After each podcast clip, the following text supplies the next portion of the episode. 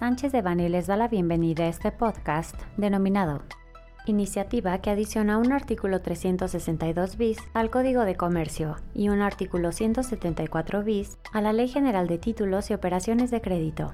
Les recordamos que este material es únicamente informativo, por lo que no puede ser considerado como una asesoría legal. Para más información, favor de contactar a nuestros abogados de manera directa. El pasado 6 de abril de 2022 fue presentada ante el Senado por los integrantes del Grupo Parlamentario del Partido Revolucionario Institucional una iniciativa con proyecto de decreto por el que se adiciona un artículo 362 bis al Código de Comercio y un artículo 174 bis a la Ley General de Títulos y Operaciones de Crédito, en materia de suspensión de cobro de intereses moratorios a deudores durante una emergencia sanitaria. Para ello, la iniciativa propone suspender el cobro de intereses moratorios a los deudores que se demoren en el cumplimiento de sus obligaciones de pago, durante el tiempo en el que el Consejo de Salubridad General emita, mediante decreto publicado en el Diario Oficial de la Federación, una declaración de emergencia sanitaria. Y señalar que una vez concluida la declaratoria, los acreedores podrán reanudar el cobro de intereses moratorios pactados o debidos, tomando en cuenta el saldo deudado de un día anterior a la publicación de la declaratoria. Los artículos que propone adicionar la iniciativa son los siguientes. Código de Comercio. Artículo 362 bis.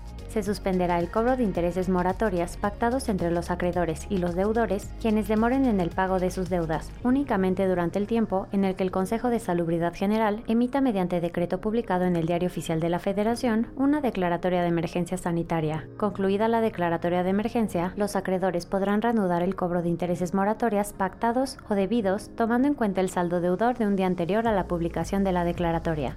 Ley General de Títulos y Operaciones de Crédito. Artículo 174 bis.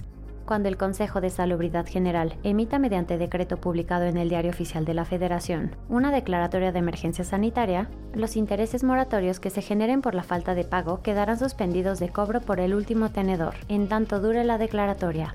Concluida la declaratoria de emergencia, se podrán reanudar la generación de intereses moratorias, tomando en cuenta el saldo insoluto del deudor de un día anterior a la publicación del decreto en el Diario Oficial de la Federación.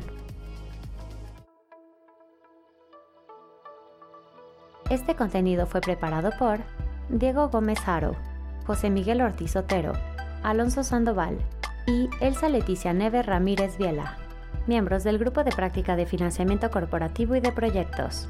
Para cualquier duda o comentario sobre este material, favor de contactarnos directamente o visite nuestra página www.sanchezdevani.com.